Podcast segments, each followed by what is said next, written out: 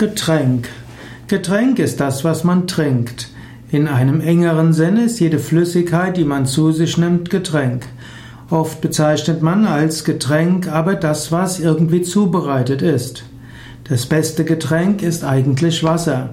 Der Mensch ist dafür geschaffen, seinen Flüssigkeitsbedarf durch das Trinken von Wasser zu decken.